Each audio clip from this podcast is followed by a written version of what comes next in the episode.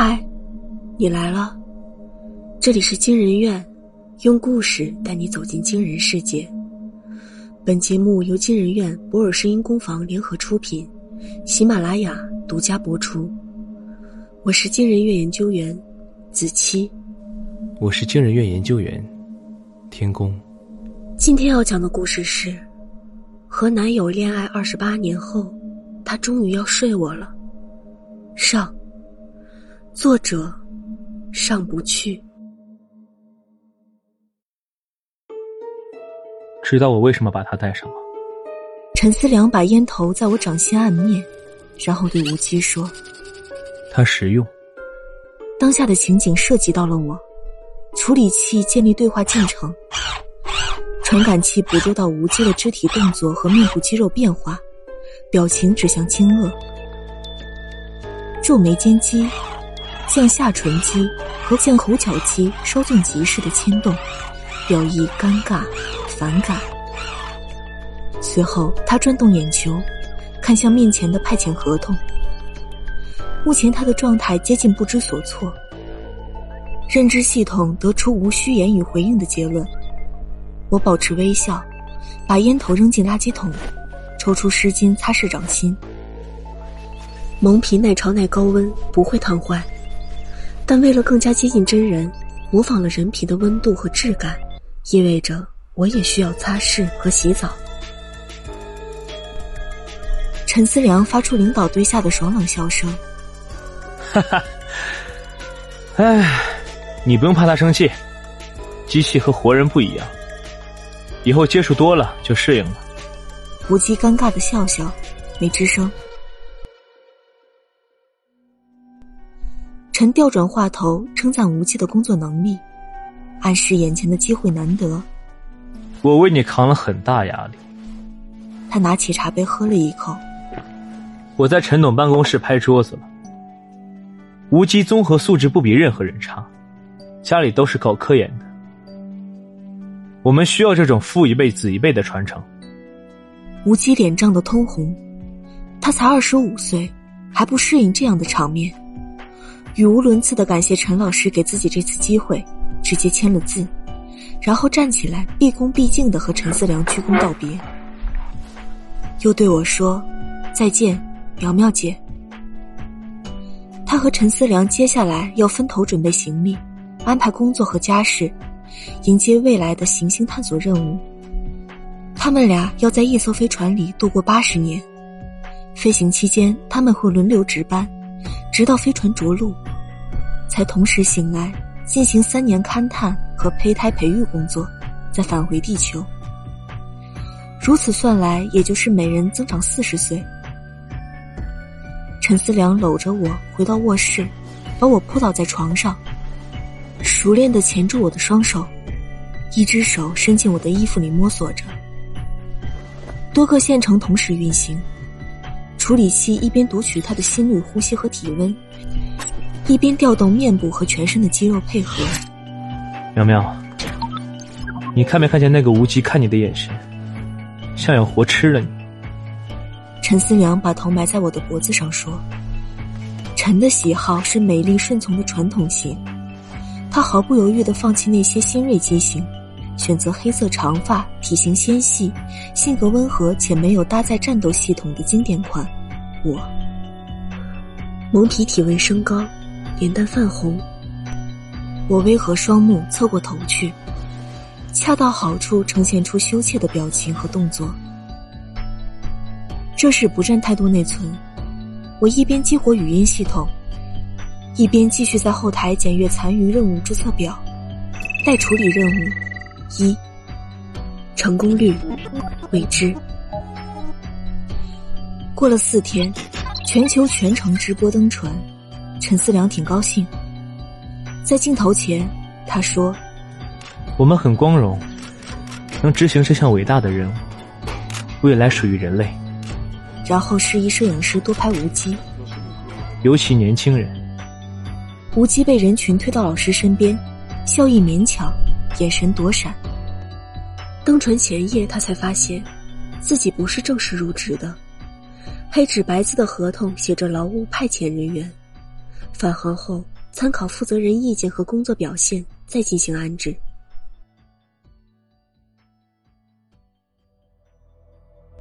今天是登船第二十八年的大年夜，无忌喝多了。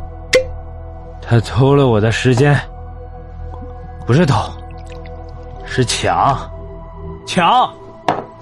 我收拾杯盘，劝他别喝了，早点睡。三推两抢间，他抓住了我的手。如今行程一半还没到，他却已五十三岁，变成了一个货真价实的中年人，早不再叫我苗苗姐。登船的第一个太阳年里，陈思良和吴基遵守规定同时值班，吴基自觉承担了大部分工作，两人相安无事。后来我想，灾祸的种子大概就是从那年的最后一天埋下的。按规定，那天晚上二人要结束第一年的共同值班。首先由陈思良进入冬眠舱，三百六十五天后醒来接替吴基一年，如此循环往复。陈思良在操控面板上点选睡眠时长，第三百六十五日，第三百六十六日，第三百六十七日。吴基看看面板，又看看仍在谆谆教导的老师，没敢打断。陈面容和蔼，手指头停在增加上，滴，滴，滴。无忌的笑容有些僵硬。他停下手的时候，睡眠时间停在一千零九十一天。他好像没注意自己超出了两倍时长，笑着拍拍无忌的肩：“辛苦你了。”又指指我：“别客气，苗苗本来就属于飞船设施的一部分。”然后钻进了睡眠舱。到今天为止，陈一共醒过来八次。每一次醒来，他都重复着同样的过程：检查无忌的工作，指点江山，播放音乐，打室内高尔夫，享用美酒珍馐，感叹活着的美好。登上观景舷窗，观赏美妙的银河，与我庆祝小别胜新婚，纵情欢乐，却绝口不提交接班。放无忌去冬眠舱里，也睡上一个长觉。他刻意无视无极眼中渴望休眠的火焰，一次次的燃起和熄灭。无极反抗过。登船第十年，陈思良第三次醒来的一个晚饭，他打岔四五次也没能阻止无极捡起话头。陈老师，我能不能休息一阵？陈满口答应。没问题啊，这是应当的。他晃晃酒杯。唉，也该给你放个假了。那就这样，现在十二月一二三个月零十天，到大年夜吧。我和苗苗包好饺子，到时候你睡醒了，咱们一起守岁。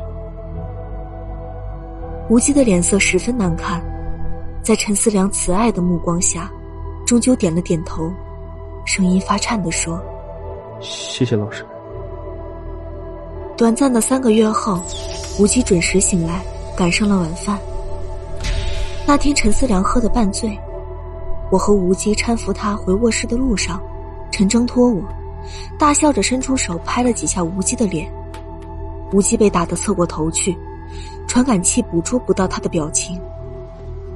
转天是大年初一，陈思良再次站在冬眠舱前，疲倦的搓着脸对无极说。岁数大了，代谢不行，喝这么点就断片了。吴极麻木的笑笑，面板上的时长数字仍在不断增加。我昨晚没干什么丢脸的事儿吧？给你道个歉。每到这时，陈的弹性都是那么浓。吴极眼神躲闪。没有。数字跳到一千二百零六天，陈也终于移开手指。辛苦了，晚点见。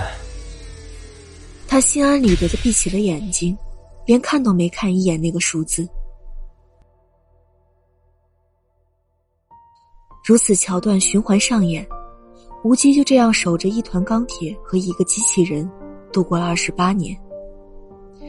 比起孤独，受制于人的羞辱和实打实增长的年纪更加致命，像老鼠一样日夜噬咬着他的双肩和脊梁。无忌的服务需求很低，除了照顾生活起居，便是基础陪伴任务，聊天、看电影、做木雕、照料花草。二十多岁时，他经常对我说：“苗苗姐，我从来没把你当做机器，在我眼里，你就是一个真实的姐姐。我也把你当做弟弟呀。”前台建立谈话任务。刚被制作出来的时候，我最常说的是：“对不起，我不明白。”我的设计者对我抱有无限的耐心和温柔。把我连接到互联网以后，他出门上班的时间，我不间断的浏览网站或者与人类聊天，散热片嗡嗡作响。后来他给我弄了一个合金身体，每到发薪日。他都会带回比之前昂贵的组件或蒙皮为我更换。之后的某天，设计者讲了个笑话，我乐了。晚上，他带回了一件连衣裙。他说：“礼物。”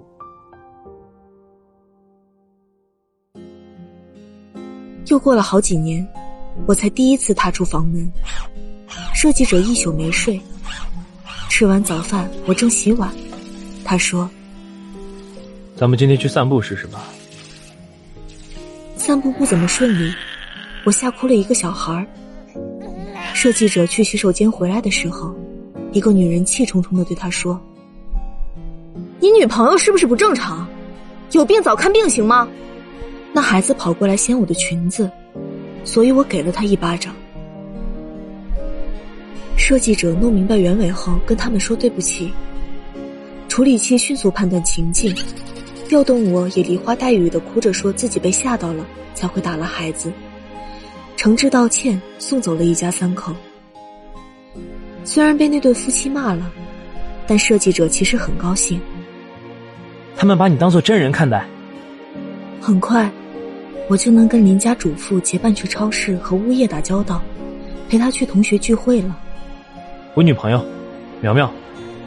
他牵着我的手摇了摇，对同学说。